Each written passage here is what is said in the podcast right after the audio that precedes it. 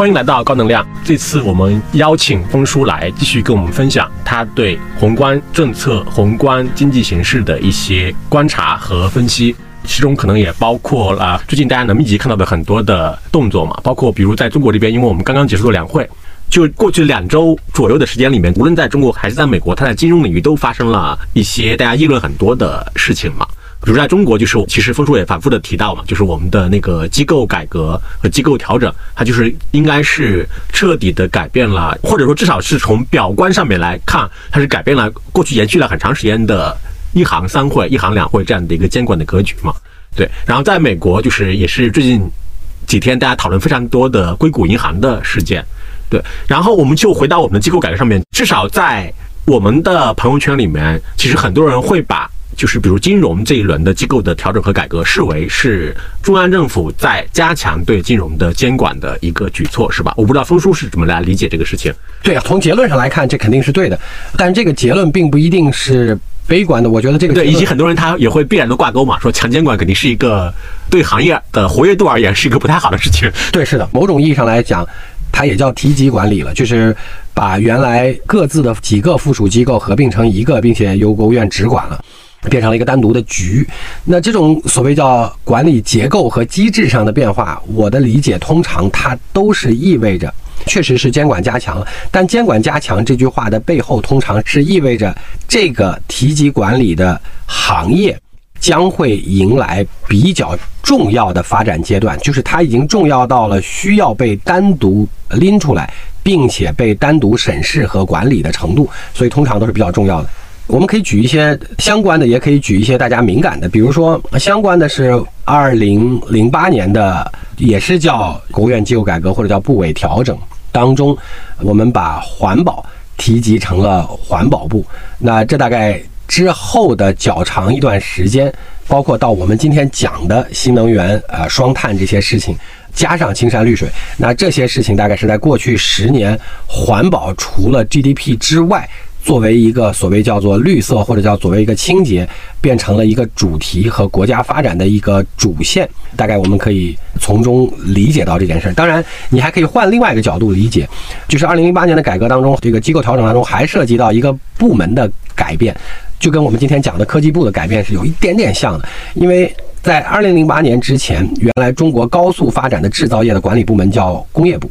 然后在二零零八年之后，它叫做工业与信息化部，工信部，工信部。对，那所以说从这个意义上来讲，我们理解大概从那个时间节点上，所谓信息化，当然含互联网，就是这件事情在，因为零八年凑巧也是个特殊的节点，就是除了金融危机之外，是中国在此之前，如果拿互联网来举例子，只有门户网站和游戏上了市。就是那个时候，连阿里巴巴都还没上，就是阿里巴巴的 B to B 刚刚上，零七年在香港上，在香港上对好。那所以说，刚出现一个所谓叫大型公司，因为再往前的话，我们刚才讲了，腾讯在上的时候还是靠 SP，那个时候就是在门户网站和 SP 那个节点上上的。那所以说，叫新兴的互联网平台和公司，从二零零七年的阿里巴巴的 B to B 上市开始，从二零零八年工业与信息化部这个名称的改变，再往下，我们今天知道的绝大多数的互联网平台和新兴的这些互联网公司，大概就是从那个节点上开始的。如果我们拿类似的事情再举一个例子的话，那就像是呃，这是我在同周期上经常用的例子，就是我们是在一九九八年成立了对房地产最重要的部门，叫国土资源部，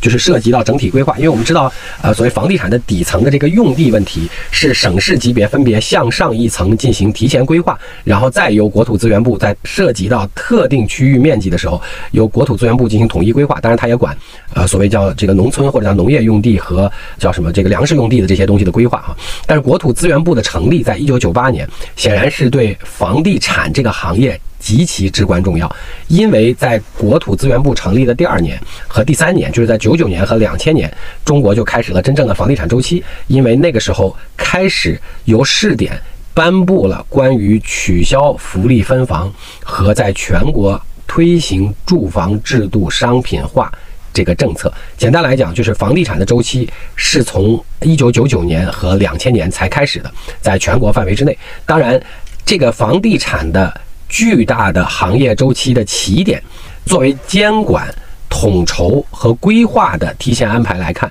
先成立了国土资源部，作为它的集中筹划、审批和监管部门。那这个行行业的终点不叫终点，这个行业周期的变化也很有意思。因为二零一八年的这个部委调整和部委改革过程当中，我们的国土资源部就不再存在了，改名叫做自然资源部。什么叫自然资源部？就跟刚才我们那个。环保当然也包括其他的矿产，有了一点点交集。就它的主要面向对象是规划使用整体中国的自然资源，而不再主要是刚才我们讲的住房建设、工业、农业用地的这些统筹规划和分配了。你从一九九八年成立的这个国土资源部，原来是局，到二零一八年改变成为。自然资源部大概凑巧，这是一个非常完整的房地产周期，因为房地产的最大周期就是从一九九九年开始到二零一六年结束的这一个完整的大概十七年的周期。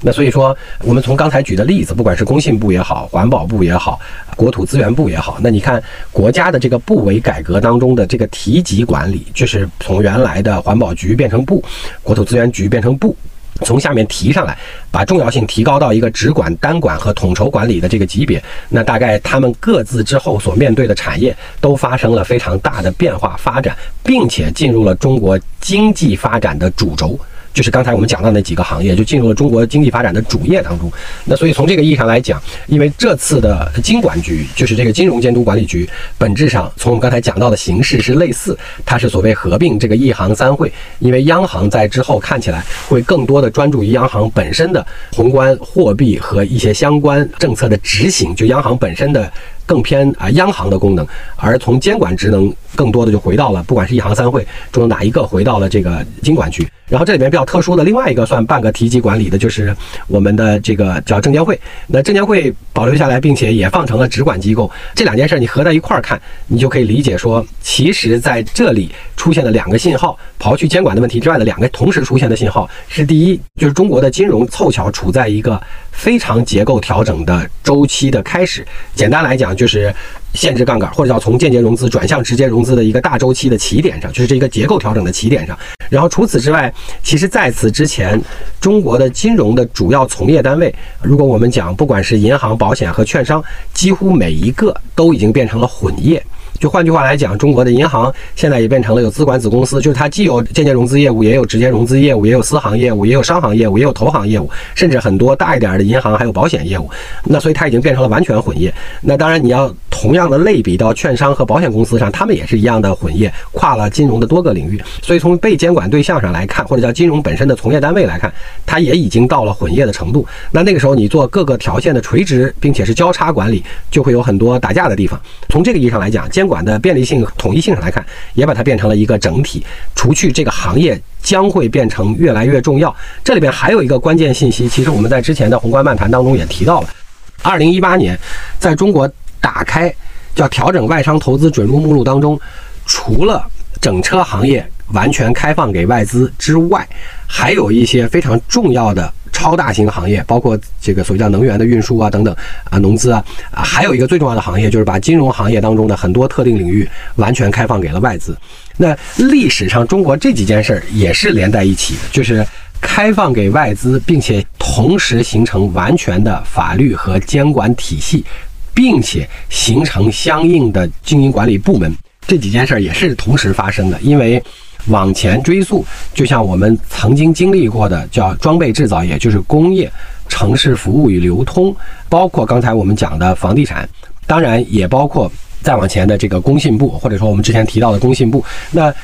中国但凡这几件事同时发生的时候，又回到我们那个命题，就意味着这个行业左手开给了外资，右手变成了一个重要且单独的。管理统筹部门同时有了相关法律，因为在去年十二月之前，其实有好多信号同时出现了，就是包括金融监管的所谓叫金融稳定法，包括监管原则叫属地管理，包括所谓叫从业监管方。那从业监管方的意思是，其实在过去的三年，大家读到过的政策，就是我们在省和重要的市级要配置。关于金融专业背景的副职人员，就是副省副市长这个级别的人，是金融专业系统背景训练出来的。那这些提前安排，就是我把这些重要官员部署到位，在省市两个级别，同时法律到位，同时监管原则到位，就属地管理，同时开放给外资，同时。把整个全国的统筹进行提级管理，单独拉出来的一个重新建立的部门来进行全国统筹管理。大概这些信号，如果你连在一起看，你基本上就认为中国的金融行业处在了另外一个新周期的起点上。就像1988年的工业，或者80年代末开始的城市服务流通，90年代末的房地产一样，他们也都分别经历了刚才我们讲的这些过程，就是开放给外资，形成新的法律监管体系和监管对象，以及全国的统筹监管部门。那这大概是历史上一直以来发生过的事情。当然，我觉得这里面还有一个小小命题，也许我可能是不一定正确的揣测，就是因为我们在降杠杆或者在调整中国的所谓叫负债结构的过程当中，大家最近讨论比较多的都是关于地方政府的隐形债务问题。因为这里面有一些不是呃官方的说法，但是是部分意义上的这个民间说法的，或者叫传言的坊间讨论的，是我们对地方政府的隐形债务监管当中的下限是百分之七十，就是 GDP 的百分之七十，预警线是百分之一百二十。跟地方政府的这个当地的 GDP 的比例关系，那其实中国因为呃，包括基建的投入或者叫政府负债的方式等等，还是有一些地方触及到了这个百分之一百二十的这条线，当然也是据说。那我猜，其实在这个金融的统一，在中央级别的统筹管理变成一个单位，可能也许也有部分意义上来讲，是把地方政府自行单独从金融办的角度来管理地方本身跟政府相关的这部分金融职责，或者如果不叫权利的话，叫相关范围往上提了。那可能政府或政府相关的隐形发债，呃，也许会受到很多影响和限制了。那这跟我们刚才讲到的所谓叫地方政府的隐形债务，也许有一点小关系。我想这可能是除了整个金融的大周期和大系统的这个问题之外的一个隐含的小命题，就是地方政府隐形债务的管理问题。当然，提到地方政府的隐形债务，我们就提到另外一个刚才讲到的提及管理，就是所谓证监会的问题。那证监会作为一个单独在这个体系旁边的，也作为国务院直管的机构，我只能猜测它可能有几个意义。第一个是。它虽然资本市场也是一个金融系统的一部分，但是因为可能证监会的职责和职能，也许在我们现在开始的全面注册制改革之后，它更多的可能，也许不一定完全是从金融系统监管，而是从市场原则上和投资者原则上来进行各种各样的管理。所以这可能是跟整个金融系统的那个金融的专业监管不完全一样的角度。当然，刨去刚才我猜测的这个意思之外，并行于中国金融结构的理解，就在我们之前讨论宏观漫谈的时候提到了这一次。金融系统的变化当中有一个结构性的变化，就是会相对更好的发展直接融资，而直接融资本身的有一个对象，或者叫有一个最重要的展现出来的市场，就是资本市场。那所以资本市场应该是变成更重要的一个要素，就是在能够调整金融结构或者叫转变金融结构的这个大周期里边一个更重要的要素。所以这是我猜资本市场的监管也被独立出来，并且往上拉了一层的原因。那当然，这句话隐含的意思是，可能中国资本市场要获得了一些中长期的发展了。不管资本市场面对的是我们境内的 A 股，还是面向的是港股，那这是大家我觉得跟解读刚才的金管局一样可以期待的，就是中国的资本市场可能要进入一个比较中长周期的，最少是叫重视和。并行到经济的主要跑道之一了。那这两件事连起来，大概就可以用这个角度来解读。那刚才我们讲到的政府隐形债务，其实跟资本市场也有一点关系，因为政府持有的债务当中比较多的都是一些。我们叫基建类的东西，不管是路桥啊还是产业园，那这些东西呢，通常我们把它称之为资产，因为它是可运营的。那如果是好一点的资产呢，随着经济本身的发展，其实它最重要的影响因素是经济本身的发展。比如说一个产业园是荒芜的，还是一个产业园里面的地是非常紧俏的，比如像苏州的很多产业园，它是取决于经济发展的总量和速度的。所以说，你持有的这些资产是好资产还是坏资产，是跟中国经济本身和各个地方政府本身的经济发展高度相关的。当然。一句话就是经济发展的好，那好资产的比例会大幅度增加。但即使它是好资产，它里面有个最大的挑战是，中国的政府在持有这些资产的投资过程当中，是我们称之为有很多期限错配的。换句话来讲呢，之前在主要依靠银行的间接融资的过程当中，就形成的政府负债。那政府负债的形成，在投建这些基建项目的时候，他可能借了，比如说不同久期的钱，比如说五年的、七年的、九年的、十年的。好，那在这个意义上，比如说我们拿上海的京沪高铁来举例子啊，承建三年多，然后。确实很快，它从运营开始到盈利，就也只花了三年的时间。但即便是这样，它也是从头到尾一个六年的投建周期。这还是中国相对盈利最好的高铁，或者叫盈利最快的高铁。那正常情况下，这种资产可能也许它的盈利周期就要到，比如说六到。八年或六到十年，然后你要收回投资的周期，也许还要另外，比如说十年或十五年。所以作为基建项目，就那个要想富先修路又回来了，它其实是先行投资，但是是长期收益，并且最终通过长期的稳定收益来收回属于叫投资的。那但是如果你借的是个五年的钱、七年的钱，就像当时其实铁路、高铁在承建的时候，在啊零九年那次大规模开始建设之后，大规模的增加建设之后，有很多也是配的银行的钱。但是配的银行的钱，如果是我们叫九期，就是周期不匹配，比如说本来是个二十五年回收，但是你配的是个五年的债或者七年的债或者十年的债，就会有很多我们讲叫期限错配的问题。所以它本来可以做的方法是通过资本市场把它变成分散大规模持有，当然也主要是机构持有的这。些我们叫资本市场类的产品，就包括 REITs 等等这些，甚至包括企业债。那因为在这种情况下的话，持有人对资产的收益预期，以及包括资产本身从风险上的分散度，跟这个资产的性质都会相匹配了。那所以说，化解政府债务，除了本身的经济运营提起来，因为肯定还是会有坏资产，但是提高好资产的比例之外，另外一件事情就是把这个资产本身跟这个资产的资金，就是支持这个资产的资金性质进行期限和风险的匹配。就换句话来讲，就是你本来投进去就是期待一个。啊，长期的稳定的中低回报，那并且又是相对风险分散，就一旦出了问题之后，不是一家银行来承担，而是无数个这个所谓叫债券的持有人来承担。那相对对于单一持有人都是风险分散的。那这大概也是资本市场会起到的另外一个非常重要的作用。那提到这个风险和期限的匹配问题，就回到了硅谷银行的问题。那硅谷银行因为有非常多的专业文章解读了，我就不花时间更多的解读。简单来讲呢，这个事件的发生大概是这么个过程，就是因为我们其实在国内也跟硅谷银行合作的比较多。因为硅谷银行很有意思，它是在八十年代的美国硅谷产生的。那那个时候的硅谷呢，很像今天的中国。那个时候的硅谷是真的硅谷，就是它是包括了制造业和产品制造，就是既有做。晶圆硅片的，又有做终端产品的，那个时候还没有普遍存在的互联网这种轻资产模式，所以那个时候的硅谷是真的硅谷，就跟我们今天的中国制造业很像。就英特尔、惠普这样的公司，就是超级明星公司。对，是的。但是那个时候，他们相比于原来的制造业，仍然是附加值比较高、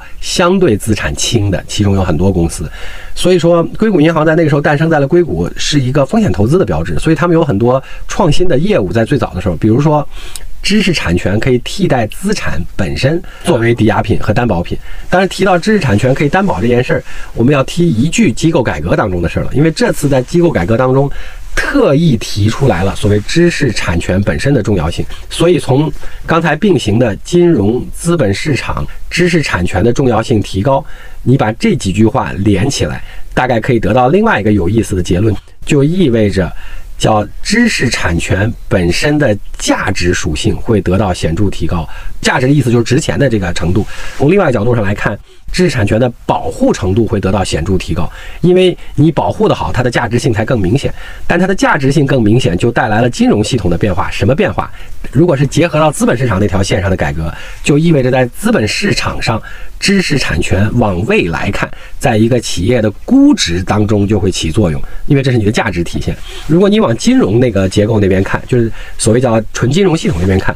就跟当年的硅谷银行会很像哈。就在五十年前产生硅谷银行的时候。就意味着知识产权也会被做成资产，可以成为抵押品。那这是当时在。硅谷产生的硅谷银行最早期的时候比较重要的作用之一，而它的业务又是头戴联动，就是利用了一级市场对特定早中早期公司的投资。因为我讲了那个时候硅谷更像硅谷，所以它是有资产、有点制造或者产品制造或者生产的。所以说你在获得了风险投资融资之后，我还同时给你配一个贷款，这就非常符合融资结构调整当中另外一个部分，因为贷款是一个显然。不可能在调了融资结构之后就全变成了投资，没有贷款或者叫没有间接融资，这是不可能。所以硅谷银行在五十年前在硅谷产生的时候，符合了当时硅谷的产业特征，同时伴生了风险投资本身的发展，把这两件事结合起来，调整了商业银行的获利方式，就不是只从贷款上赚息差，它通过给你一笔跟投资联动的贷款，而取得了我们叫期权，就是我按照你这一轮的融资价格或者叫估值，取得了我的贷款某一个比例。比如说，我给了你贷了一千万，我可以获得一百万的投资权，在这轮的价格上，但我没有执行这个投资，所以我获得了一个在这个价格上投资某个金额的权利。然后在你的下一轮、下几轮甚至上市之后，我再把这个价格的投资权卖掉。比如说，我有权在你五亿估值的时候得到了这一百万的投资权利，当你变成一百亿的时候，我就把。这个一百万的投资权利卖给了某一个公开市场的投资人，然后可能我打了个折，也许我打折打了对折，那我就变成了仍然从五亿到五十亿赚了十倍，那这一百万相当于对应获益了。比如说你要花一千万来买我，那我大概就赚到了这一千万，而不只是这几年的息差，因为所以我给你的贷款可以是低息的。好，我大概把硅谷银行的出身和业务状况，但他们是不直接持有股权的是吧？他们持有的是投资权。对，但是他们不会自己去持有这个公司的股权，他们通常不这么做，他们通常会把投资权卖掉，在某一轮变现的这个，但是他这个获得了刚才我们讲的融资结构调整过程当中，我既用了商业银行的这种贷款形态，我又获得了投资人的这种跟企业纵向价值成长过程当中的价值成长部分，所以我的贷款部分可以相对低息。嗯嗯，然后为什么那个时候硅谷需要？我也提到了，因为那个时候硅谷很多还是有资产的企业，就是它真的是要生产有产线、厂房或者产品的，是不是有点类似于我们国家的那个国家开发银行，它扮演的一部分角色？它其实也提供贷款给那些，比如说类似于华为啊，甚至我不知道阿里巴巴有没有，就是类似于这样的公司。然后同时呢，就是他们自己其实也因为贷款赢得了一部分。投资权嘛，那就是一样的。只要是有投资权，就有这个我们叫认股期权，大概就是这个结果。其实中国今天应该讲也非常适用这个结构，因为中国的融资结构和产业结构正好也在发生同向的变化。硅谷银行出现的挑战是因为二零到二一年，随着美国大规模的放水或者我们叫印钱，所以一级市场就这些创业公司融到了非常多的钱。于是大家就习惯性的把它作为存款放在了硅谷银行。简单，我复述这个过程，就钱太多了，钱太多花出去，对，然后就不要花投出去，钱太多了，大家叫创业公司融钱太容易，所以他们就把融到的钱都放到了硅谷银行存起来，因为融太多钱了。然后，因为那个时候融钱变得很容易，而且融钱都很多，所以你给别人发放贷款，创业公司就难很多。因为我钱都可以随便融得到，我为什么要拿一个有息的贷款？所以它的那个主营业务当中，贷款那部分就要难很多了，或者叫不占股权。对，但是贷款本身是有利息的，就因为我现在账上已经差了一个亿的美金，你让我再多贷五百万美金对我没用，或者多贷一千万，因为我账上还有一亿没用的钱呢。因为那时候融钱很容易，那所以因为这样的原因导致的结果是他存款增加很快，而贷款。他熟悉的主营业务没有办法按照同比例的快速增长，然后那个时候其实贷款的需求还减少了，在创业公司里面，那所以这个的结果导致他买了一些债券的组合。当时二零二零到二零二一，因为美国都是在零到零点二五，就接近零息的周期里，所以他持有的这个债券本身的票面的利率比较低。我们随便为了好算数，打个比方就是百分之一的年率，因为创业公司贷款变得不那么好增长，所以我就买了很多债券来获取债券的票面的这个收入啊。但那时候又是个低利率，然后现在变成了四点五这个利率之后呢，我们为了方便算数，就假定现在发行的债券可能票面利率是百分之四了。那我当时买的时候假定是百分之一，那这个时候我持有的这些债券，就这些相对长久期的这些债券，我如果在今天想把我持有的，虽然我买的时候叫持有到期。但我在今天为了流动性，我想把这些债券卖掉，我就要按照今天我用粗的方法来解释，不是百分之百的这个正确的经济和金融概念的话，就我就需要按照今天大概的票面的利率把它折价下来。比如说，我买的一百块钱的债券，它的隐含收益是当年百分之一的利率，所以就是持有十年之后是一百一十块钱。我打个比方。但是今天我买一百块钱的债券，它可能每年给我的利息是两块钱，那我持有十年之后就变成一百二十块钱。那你要把你的那个一百一十块钱的隐含收益的债券在今天卖掉，你就得满足别人的需求，因为我如果不买你，我可以买到一百二的，所以你也得按照我能赚到一百二十块钱来卖给我这个一百一十块钱的债券。那所以就意味着你要卖给我，你要自己贴十块钱进来，就你要亏十块钱。那大概这就变成了说，为什么它会有那个债券的账面损失的问题？当然，其实本质上这个损失是以今天的价格计算的。那但是如果你持有到期之后，反正你还是会拿到这一百一十块钱。但是因为刚才我们讲到的那个所有的事情发生了负向变化，因为二二年升息了之后，投资市场变得很冷。那原来我们在之前的宏观漫谈里解释过，这其实是一旦升息较快和升息较高之后，是钱会在股和债之间做重新平衡，它从投股转向了投债，所以一二级市场都变得很冷。一二级市场变得很冷呢，创业公司融钱就困难很多，所以他就要把它存在银行里的存款拿出来，然后存款拿出来呢，我原来承诺的存款利息和本金我就要兑付，那这个时候我账面的流动性假定又不够，为什么不够呢？是因为我原来可能预期存款会快速增加，并且。不会有人太取钱这件事儿，我本来预期会三五年都是这样的，因为美国当时实行我们叫货币政策的刺激，就是又发钱又降息。我本来预期这件事会持续五年，结果后来一年之后，突然大规模的人因为融不到钱要来取钱，所以我的本金也不够，然后我的利息更没法兑付，于是我就只好折价出售了我持有的债券，然后导致我出现了亏损。那这个时候可能因为监管本身的原因，加上利率本身的变动，使得我可能看起来资本金也不足，所以我还要再融钱来补充资本金。那在这这个意义上，我就只好向我觉得它其实比较挑战的事情是，它向公开市场发布了这个较大额的融资需求，就是这个股权或者叫资本金的融资需求。那大家就一下会觉得你流动性可能有问题，就出现了挤兑。那一挤兑就出现了更大的问题，就像我刚才讲的，就本来留下来的现金流动性就不足，我就需要卖一点长期债券亏损来补足。那现在大家都来取钱，我就更不足。那于是就进了这个负向循环。那这里边主要的问题是我们刚才讲的叫风险收益和期限的错配造成的，就是换句话来讲。大家存给我的钱，都是按照最多一年或者甚至活期存款来存的，因为我是创业公司，我保不齐时不时偶尔就需要拿钱出来用，所以我宁可低息或者无息，但是我需要保证钱的灵活性，因为我随时要拿出来。但是因为你收到了一大堆存款，你不能让存款就待在那儿，因为你还有成本，所以说你就拿它去做了一些投资理财。我们这么讲好了。但你买的理财产品呢，又是比如说三五年甚至五到十年的，那这个时候我当突然出现取款需求的时候，我们讲因为期限错配就出了问题，但这里面还有一些因为利率调整所造成的风险错配等等的问题啊，所以这是一大串原因导致的。那提到这件事儿，你回过头来又可以理解两个问题了。第一个问题是今天我们讨论金融监管，我们也在宏观漫谈中谈到过，你往前追溯，在二零一八年，除了当时打开了金融行业。允许外资控股或独资这个新闻之外，这个事件之外，还有一个非常重要的事情，我们叫资管新规。二零一八年的资管新规到今天成立金管局的这一串，刚才我们讲到的金融的系统或方向的变化也非常重要。原因就是因为我们讲了，原来中国最大的金融系统就是银行，也是间接融资的代表。那当然，银行在资管新规关系是什么？因为银行有巨大量的用户存款，所以它有个巨大的资金池。那既然这些活期的、定期的、长期的、短期的，所有这些资金都在这个池子里，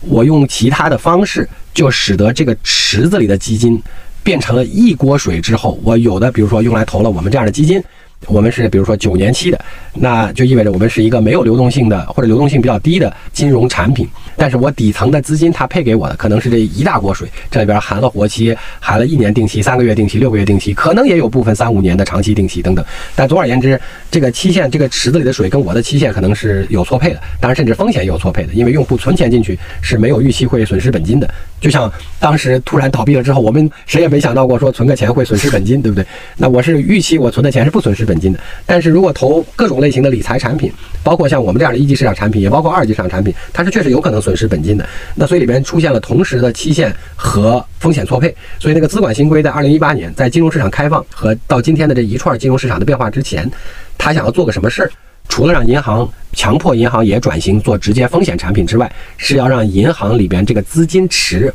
不再存在能从池子里往外随便拐水，做一些期限和风险错配的事情，而要求不能有这个池子。我把这个池子给你抽干了，我让每一个相对应的水跟它对应的资产在期限和风险上是匹配的。比如说，今天我们在通过某个银行来募集我们的产品，所有投我们的人都知道，他这一笔钱就是一个九年期的流动性可能比较。不高的。但是风险也是有的，有可能会亏掉，但有可能会赚个五六七八九倍。那这大概是他准确的预期，他投的资产是什么？那所以说，中国提前做的这个资管新规，在二零一八年确实对金融市场的影响很大，因为他突然把一个最大的池子给拿走了，就资金池子拿走了，或者叫抽掉了。当然，它有个整改期限了，花了两年多的时间。但是不管怎么样，它也是把一个巨大的池子给抽掉了。但它的目的就是为了防止硅谷银行当中的一些投射出来的这个结果。那当然，你说硅谷银行这个事儿会不会有连锁反应？今天不知道，因为我们也去算了一下，就是美国的主要上市银行持有的这些 MBS，就是持有的这些跟硅谷银行类似的债务规模大概是个六千多亿。那看起来对当时上市银行的总资产规模相比较而言还好，因为银行的主要业务还是贷款。不主要是买这些债券了，除非他缺资产。那所以看一下比例还好，因为硅谷银行那个比例超级高，就买这部分。所以当时我觉得可能还好，但是因为这件事引起了一定的信用风险，所以大家会去银行挤兑。一旦挤兑发生之后，即便是你这类可能会有浮亏的资产，占你的资产比例不高，但是因为你可供提取的存款本金和利息不一定够多，那你就会大量处置资产。一处置资产就会出现很多。本来不亏损的资产也有可能要折价出售，于是就可能会出现流动性和亏损两个同时出现的问题，那这就可能会蔓延和扩张。所以这大概是过去的一两天带来的一些连锁反应。今天大家仍然很难猜测，到底这一次会不会能止损，就是能把这个蔓延的链条终结掉，还是因为这个链条本身引起的信心问题会导致挤兑，挤兑会导致中小银行刚才我们讲的流动性出问题，从而蔓延到。整个金融系统出一些问题，对，所以这个事情我还挺奇怪的，因为我最开始看到硅谷银行这个事情出现的时候，其实我的第一反应就是说，它应该不是一个有系统性危机的一个事情。因为感觉它跟雷曼啊、贝尔斯登还是性质挺不一样的嘛。因为雷曼、贝尔斯登它的交易对象又非常非常多，它如果真的出事儿，它可能会确实会对系统有有些影响。但是硅谷银行，对，所以我还挺奇怪的，就是为什么会有这么大的反应？就它其实本来我们刚才讲的，其实六千多亿债务持有，就是或者六千多亿，刚才我们讲的类硅谷银行的这种债务持有，在美国的各个银行里边，本来这个规模还好。但是大家为什么诟病美联储升息的问题？是因为升息较快之后，就导致原来买的这些债务本身会出现账面亏损。就像我刚才解释，就那一百一十块钱和一百二十块钱之间的差别，所以这些债务本身会出现这些债务所对应的账面亏损，就是以现价计它亏损。但如果你不卖，它是不亏损的，但它不是真正意义上的亏损，因为你到期把它持有到期之后，它还是那一百一十块钱，就是你还是比一百块钱的票面多了十块钱。但是因为硅谷银行这个事情，大家意识到可能会本金受损，就我们存在那儿的钱、托管那儿的钱受损。那在这种情况下，大家就会挤兑了。那一挤兑，就会刚才出现我们讲的叫做你持有的即使不是这类长期债券，你其他的资产也要快速变现，要不然你没有钱来付这个取款所要取走的这个本息。那这个时候就会出现连锁反应了，因为你要大规模的处置资产，如果你的钱不够的话。大规模的处置资产就会造成连锁反应，比如说我持有的某些票据也好，某些贷款也好，我要进行折价转让，把钱尽快收回来去还本付息，那这个时候就可能会出现更多的亏损，因为我要折价转让，然后收这个东西的银行能不能更好的收或者处置，大概也是个连锁反应。所以说，它关键的问题是，如果这个造成了信心本身影响了储户的挤兑，那这个对很多中小银行，尤其流动性不高的中小银行就会有挑战了。美国的监管机构不是已经做出了一个，在我看来已经算是一个比较还是相对强有力的一个反应嘛？对，他承诺在硅谷银行这个问题上，百分之百的保护了储户存款的本金，这我想应该是一个比较重要的事情。但是因为之后又迅速出现了几间小银行本身的叫。兑付困难，我们先不能讲它倒闭或者叫出问题，就是最少它储户取钱出现了一些挑战，于是这个会导致恐慌情绪的蔓延。那今天的挑战是，就像当年金融危机类似，打比方的话，是他要救所有银行，就含贝尔斯登和雷曼、AIG、房利美、房利美，你要救所有人，还是你不救所有人？那你不救所有人，当时比如说我就没有救雷啊，我没有救，对对对，没有救啊这个雷曼兄弟。但是对于今天的银行储户来看，你可不知道。在接下来再发生类似的事情的这几间银行里，美联储会救谁不救谁？如果他有选择的救的话，你不能确定凑巧你存钱的那个是被救的那个，而不是被放弃的那个。那所以它仍然会有挤兑问题，就是因为我也不知道谁行谁不行。当然，它结果可能会大家把钱取出来存到大银行，但如果大银行本身风险比较稳健、稳健，流动性比较强，但如果它的储蓄增加巨多。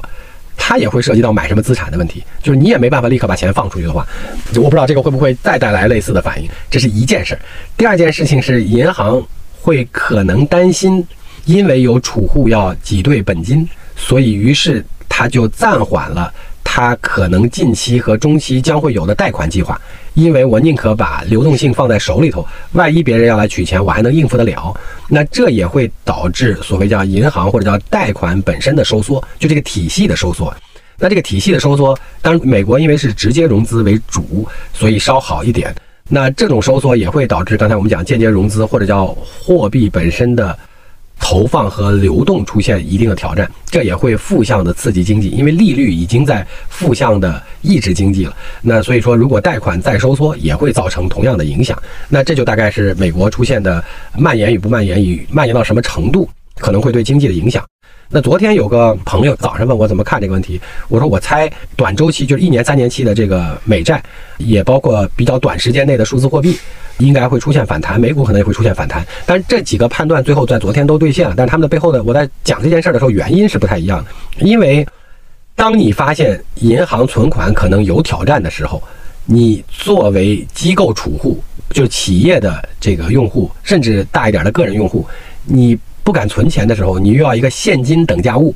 就是因为你自己不会把一千万美金堆家里，那你又不敢放银行，那这个时候你会咋办呢？你就会买一些叫流动性超强。同时，本金保障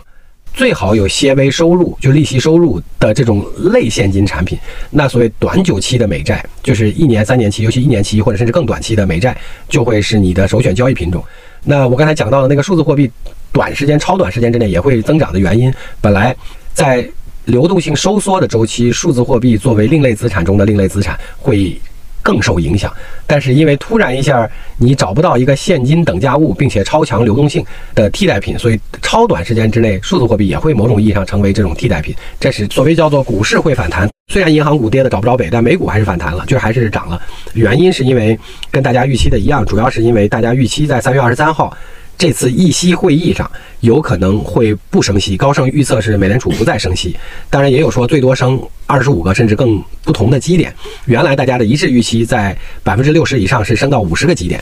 好，那这句话的背后就意味着升息周期可能会停止了。那所以大家美股反弹，就昨天早上别人问我，我说美股可能会短期反弹，原因是这个。为什么是短期反弹？如果美联储真的停下升息周期，因为现在它的通胀还比较高。并且美国在过去三年放了无穷流动性，就是印了无穷多钱的情况下，二零二一、二二这三年平均的 GDP 增长率也只有年化百分之一点几，那去年接近二，但是三年平均下来只有一点几，你还有高通胀，那所以说如果你不升息来抑制通胀。导致的结果可能是个滞胀，就是我们叫经济停滞和通货膨胀同时发生。这就像当时咱们在一次宏观漫谈当中你提到过的，就是在沃克尔上台之前那段时间，七十年代美国出现的现象和问题。那如果美国出现了滞胀，就是因为停止升息、控制通胀之后，出现了经济也不太增长，同时还通货膨胀，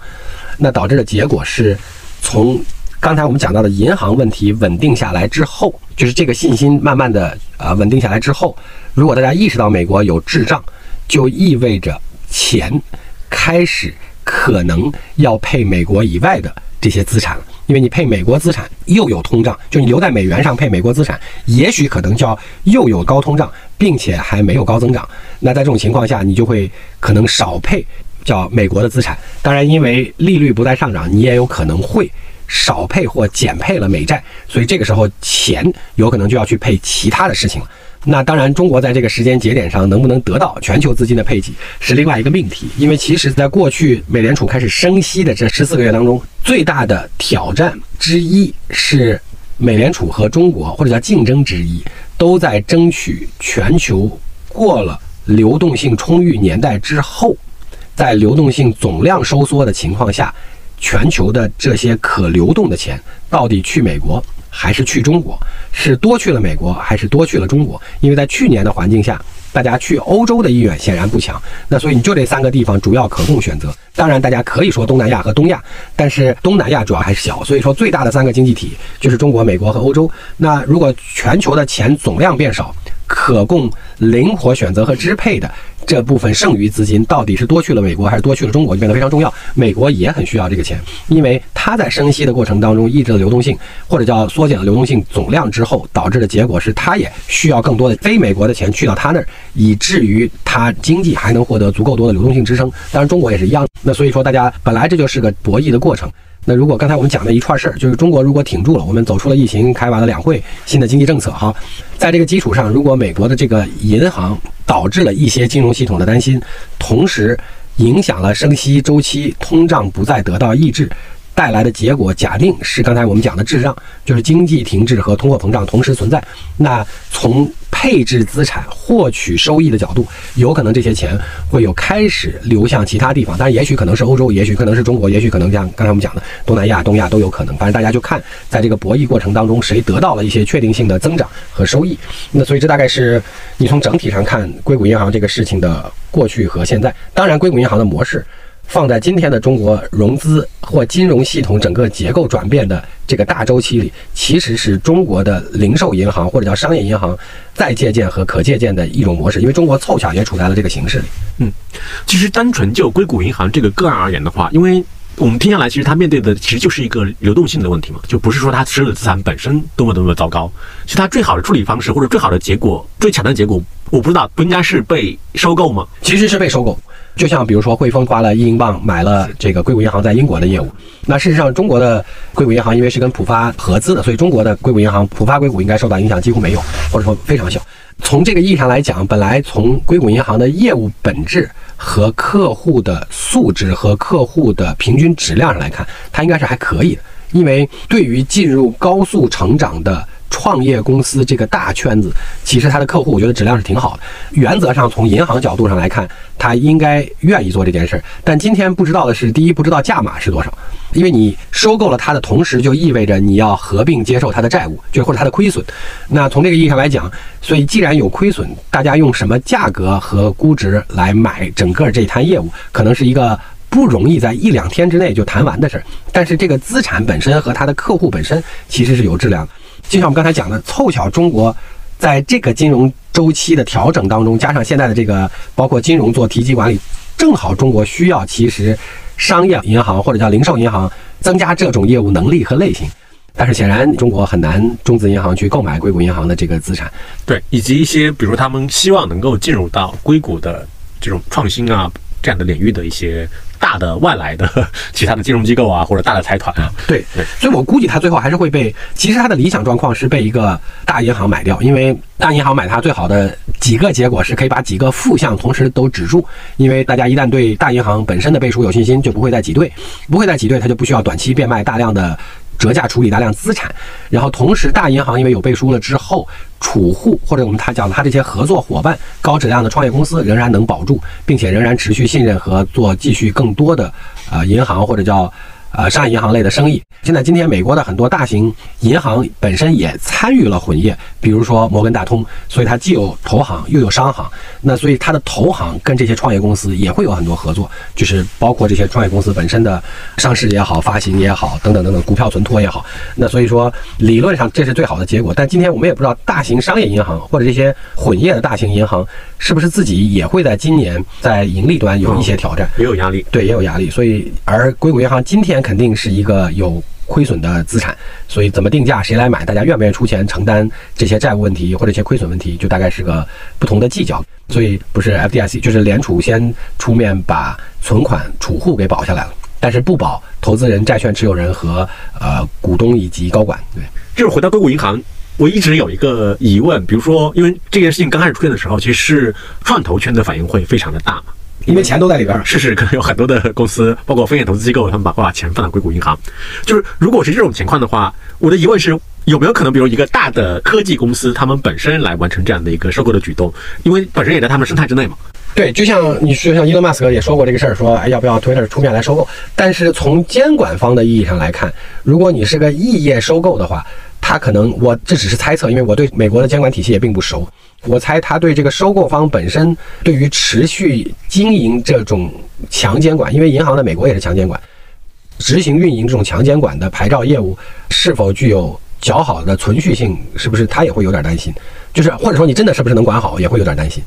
比如就苹果，它其实是尝试过想要进入到跟金融相关的领域嘛。就是哦，那可能可以，苹果也许稍微好一些。对，但是我猜从监管方上来看，就是因为中国也出现过一些不同层面的小挑战，就是比如说民营企业参与了银行的股东、发起人和银行本身的运营，也有个例是不好的结果。那从这个意义上来讲，就是这里边会不会有利益冲突，以及是不是能真的运营和管理好这种需要强监管的业务？当然，这里边其实还有个隐含的命题是，当时特朗普在任的时候对银行。监管的下限，就是对资产监管的下限做了一些放松。简单来讲，就是对小银行放松了一些监管。所以中小银行的概念，就是它定了个特定的资产规模。从这个意义上来讲，其实因为硅谷银行正好在这个线上，所以等于是硅谷银行在之前其实可以受到比较少的监管，就是在它的运营和资产端。嗯，当然这是呃小话题了，就是这是一个监管本身的调整过程，就是在特朗普在任的时候发生的。回过头来讲完硅谷银行的事儿，我们再简单回顾一下我们的这个两会当中的一些其他的宏观经济命题，比如说。饱受讨论的第一个问题是这个百分之五的 GDP 增长目标，不管大家怎么理解它是否偏保守的指标，因为让大家一致预期是五点五，或甚至五点五更高。我们讲的是百分之五左右，百分之五左右，对的，并没有说得很死，还是上下浮动。那我猜呢，这里面可能有这样几个原因了。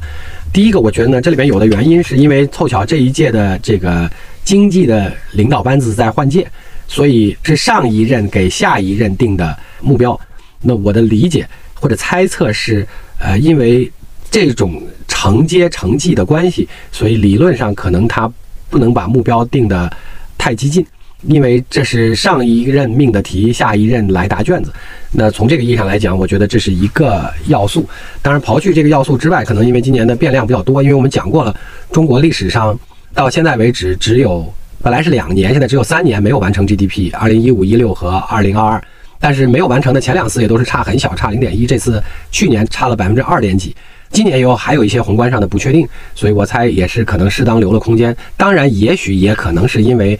这两天刚刚发布的二月的一二月连续和二月单独的金融数据，当然其中有一些好的啊，比如说社融的总量，比如说企业的贷款规模增长，以及居民消费端贷款的适度有些增长，有些适当恢复。今年的一和二月有非常多的数据同比上的畸变，就是因为。今年的春节和去年的春节凑巧完全错位错开了，分别在一月和二月，一个比较早，一个比较晚，所以今年一二月的这个宏观数据指标同比起来有很多难比的地方。但是，我不知道，也许今年的 GDP 指标也给。有不确定性看到的一二月的宏观数据留了一点空间，大概这是五。那提到这个一二月的宏观经济数据也有非常多的解读，我们就不更多的说了。这里面有几个简单的有意思的现象，我们稍微解释两句。因为大家说这次的社融就是这个三点一六万亿是比较多的，确实是比较多的。但是从乐观的解释，大家说这是个好开头；从悲观的解读，大家说看起来还是有很多虽然。总量规模的社融数据上去了，但是从结构上来看，仍然还是有很多挑战。比如说，居民的长端贷款，就是跟住房有关的，说白了还没有比较好的恢复。或者说，企业的贷款是偏短端的，也不是偏长端的，偏短端的增长比较快，长端的并没有很好的恢复，是说企业投资信心不足等等这些解读。那这里面以及说这个社融总量的增长是不是有部分意义上的货币空转问题？因为我们的 M 二增长的比较，就广义货币增长的超过预期的高，因为是十二点几。因为我们以前一直讲，其实广义上的社融和货币增长理论上应该是经济增长率加通胀，所以以五来计数的话。以我们百分之二点几的通胀，或者就拿今年的目标来算的话，应该是八，因为我们讲通胀今年的两会报告说控制在三，所以理论上呢应该是增长百分之八。如果适度超前呢，比八要多一点。但今年呢不是呃这个广义货币在统计数据上是十二点几，而且广义货币和狭义货币的剪刀差还扩大了。所有这些现象呢，我猜可以提供这样几个角度供大家审视。那第一个呢，是因为我们都知道历史以来从各个金融机构，尤其银行，它在做年度资金规划和投放的时候，都是适度靠前的。因为这是如果你去银行贷款，你到了最后一个季度就比较难贷了，因为它剩的指标比较少，因为它都适度靠前做完。好，那这是一个。但是大家的适度靠前，通常是指年底做了计划之后，比较活跃的是从春节以后开始适度靠前。那所以今年的二月指标。体现了适度靠前，但去年凑巧因为春节是二月中，所以它的适度靠前可能靠到了三月，那大概这是指标比较上的一个变化。那除此之外，历史上今年的政府投入，今年因为要非常积极的做经济，所以政府投入本来就适度靠前，今年可能会尤其靠前。但事实上，我们从这里边也看到了，从金融数据上看到了超前或者叫靠前。那这是一个，因为今年的春节早，所以今年的靠前就可能都靠到二月去了，所以导致二月看起来是个超高的数。当然，因为老百姓的消费和老百姓本身的支出不会像刚才的我们讲的金融机构和政府一样靠前，就是你不会把你们家一年要买的东西都集中在春节以后赶紧买完，所以老百姓的消费恢复不一定适度靠前，反而是因为跟随着信心和政策的逐渐明朗而相对平均，甚至今年有可能会靠后。企业通常也不会适度靠前，因为企业也还存在一个确定性和信心逐渐恢复的过程，所以我也不会说，我觉得我们今年可能有机会要扩张了，咱无论如何在春节过完一个月之内就得把十个人都招到，把所有的电脑买齐，把所有的生产资料配齐，也不会这样。所以这就会导致二月份有适度靠前的部分，有没有适度靠前的部分。同时，企业和居民端的存款还高增，就是刚才我们讲到的这个原因导致的。然后，因为存款高增带来了部分意义上的提前还贷，因为中国有一些对住房利率的贷款调整，所以提前还贷也部分意义上抵消了居民端长期贷款。增长这个额度的变化，因为即使你有增长，但是我还有减少的部分，因为我把长期贷款房贷提前还了，就意味着我有个减量部分，所以这一增一减也会抵消掉一部分的叫居民端长端贷款的增量。当然，除此之外。老百姓是不是真的会一过春节之后想买房子，赶紧就在一个月之内买完，也还有待观察。虽然二月份的房地产市场在全国的主要一二线城市已经进行了比较好的企稳，就是春节之后的第一个月，但是再往下呢，还需要再看。所以这大概是对一二月的数据的很多理解加宏观经济目标的解读。那今年还有一个被讨论比较多的是今年的。政府还是会加大投资，因为涉及到了百分之三的预算赤字率，高于了去年的二点八。然后我们叫地方专项债，啊，是三点八万亿的额度，高过了去年的三点五六万亿。所以今年可以预期到政府的投入，对于真正叫发展经济，还是会加大力度。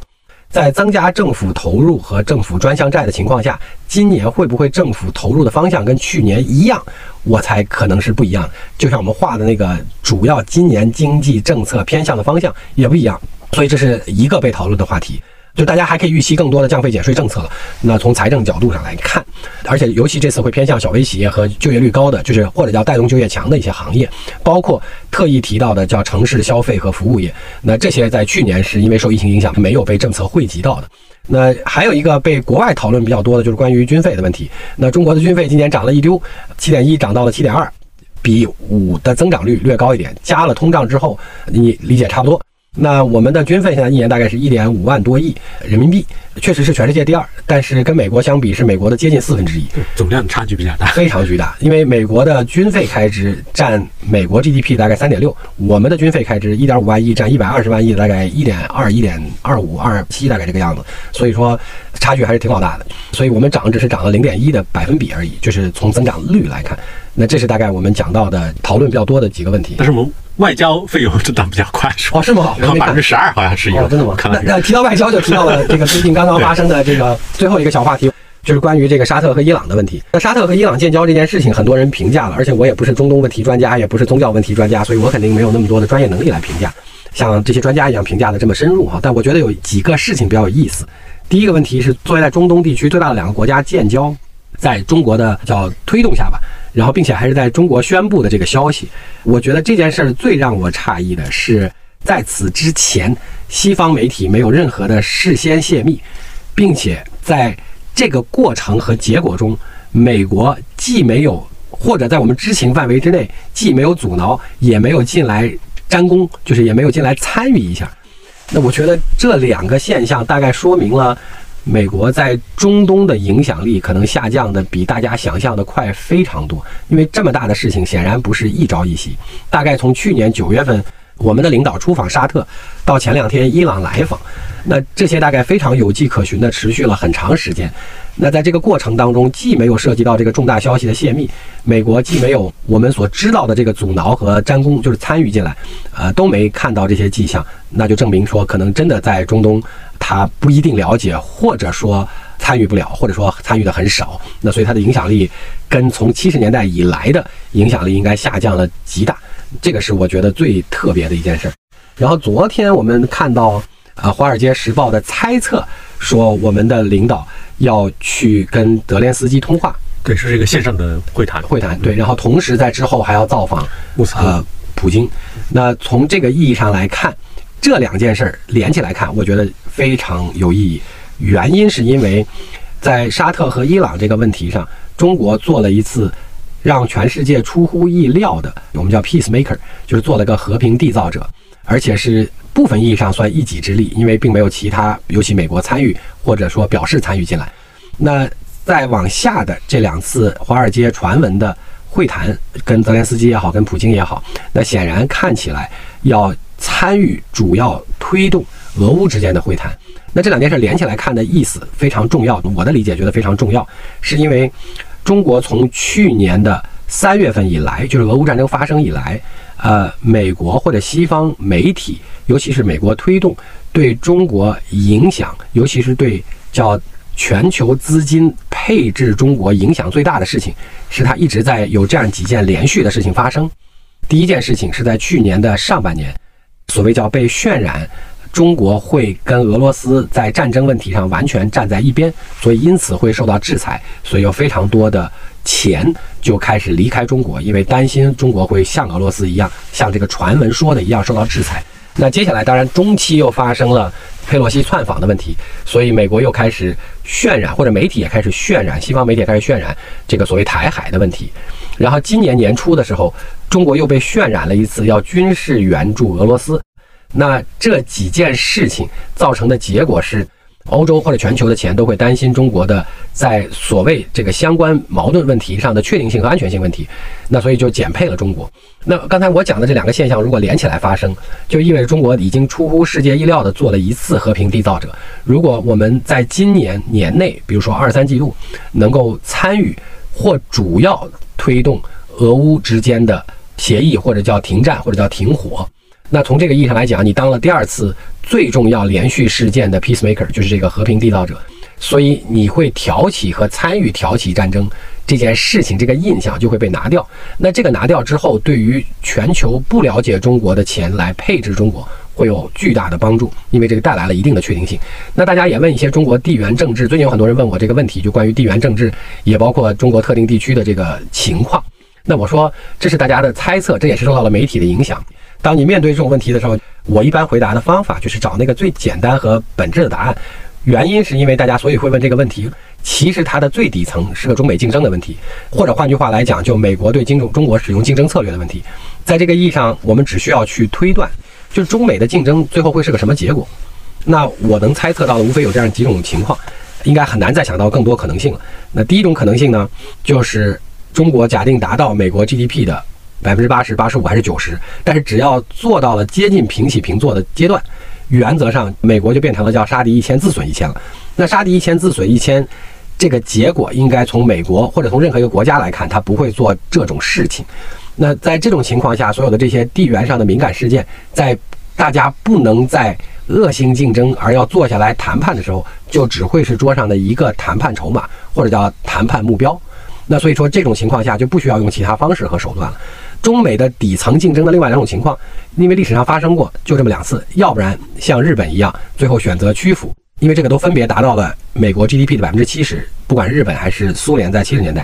要不然就是像苏联一样，最后出现了自己的这个问题，然后甚至还解体和变成了很多不同的国家，变成了今天的俄罗斯、乌克兰等等。那后两种情况当中的任何一种，不管今天用什么方式来解决，最后都是意义不大的。如果是通过发展自己的经济，最后大家达到平起平坐，所有这些待解决的地缘政治问题，只会是当时最后谈判当中的一个对象或者叫筹码。某种意义上，就像当时收回的香港和澳门道理是一样的，就是跟英国或者是跟葡萄牙谈是一样。那这是一种可能性，而且看起来这是中国大概今天在拼命发展经济，包括吸引外资、开放很多市场，想要达到的目的。所以说，你从这个意义上来讲，大家老去讨论这些情绪左右的会不会发生的地缘政治问题，我觉得必要性没那么大。就只要看中美到最后最终会变成什么样，中美之间的竞争会变成什么样，大概就能解决刚才的非常多在这个问题上面的那些问题，因为还有很多其他附加问题。当然，这里面有一个刚才我们讨论到政府刺激的时候的问题，在宏观上，就是虽然今年政府的扶持和刺激力度会加大，但如果就像刚才其实祥总你也提到了，就是如果中国解决了伊朗和沙特和平建交这件事情，作为中东最重要的两个大国，然后同时对中国来讲还是对中国非常重要的两个油气供给国、能源供给国，那如果中国还能够在今年参与推动或主要推动解决俄乌冲突的问题，就意味着中国最大的两个能源进口地区，就是中亚和中东，都变成了中国有足够影响力量并且相对好的合作伙伴。所以从这个意义上来讲，短期中国的能源外源性依赖或者叫进口就会得到很大的压力缓解。如果大家还记得，我们之前在之前的宏观漫谈提到说，去年中国在四月份之后大力出台了新能源政策，把我们的新能源的能源占比从二十提到二十五，一年之内。那有很多原因，其中有一个原因就是因为俄乌冲突突然发生之后，出于政策压力，要考虑万一俄罗斯打败了。啊，我们从中亚过来的能源道路被堵住了，被俄罗斯和乌克兰两个西化的部分一块儿影响的话，在俄罗斯战败的前提之下怎么办？当然也包括去年的疫情不能刺激城市消费，所以出现了很多新能源政策。那如果你反过头来讲，把我刚才讲的事情再联系一遍，就是说，因为解决中国的能源结构变成自给性，就自给自足的自给性更强，显然是中国的长治久安目的。但是如果说我们在今年既能解决中东的，我们是一个和平缔造者，并且跟最重要的国家建立了比较好的关系，同时俄乌谈判我们也是主要参与方之一，或者叫参与的贡献方之一，那我们也能部分意义上解决了中亚地区从能源上来讲到我们这儿的通路的稳定性、安全问题。那从这个意义上来讲呢？能源的自给自足仍然是长治久安，但不一定是最最急迫的事情了，不像去年年内所发生的那种情况。那所以说，这个对中国很多能源或者叫相关的经济政策，因为我们之前在讲贸易体系的时候讲到了那个新的就是贸易体系的建立，这两个地区如果能稳定并且跟我们进行了发展，既有利于原来刚才我们讲那个贸易体系的更好的达成。能源结构的安全和稳定性，当然，因为他们两个停火了之后，如果中国能推动，还带来了刚才我们讲的叫全球，尤其是欧洲的钱，对于中国的确定性和角色。立场上的一些转变，如果俄乌战争停了之后，也许西欧对中国整个的印象和担心也会变得往好的方向去很多。所以在那个贸易体系当中，西欧也许会逐渐的有一些能进来，但最少整个欧洲和中东的资金分配会有更多的投向中国，在面向经济增长以后的这个叫资产的收益或者叫经济增长本身。那所以说这些，我觉得看起来正在朝着对中国。今年年内更有利的方向发展，当然，因为中美一直是在竞争上，尤其在今年的钱上也会竞争，流动性上。刚才我们提到了，所以假定美国因为这些特定事件而停止了升息周期，所以通胀暂时短期不能得到控制，然后同时经济发展又出现一定的或者我们叫低增长，那就进入我们刚才讲的叫滞胀。那可能这个某种意义上来讲，只从中国本身判断，对于全球的钱愿意更多的投资中国也会有帮助。所以这是今年我们讲的有利方面。当然，我们讲的所有的有利方面也有可能。有硬币的另外一面，如果它的结局不同，所以这次的我跟蒋总一块跟大家讨论的这些，呃，过去的一个月发生的这些事情，大概就有这些内容了。对，好，谢谢峰叔。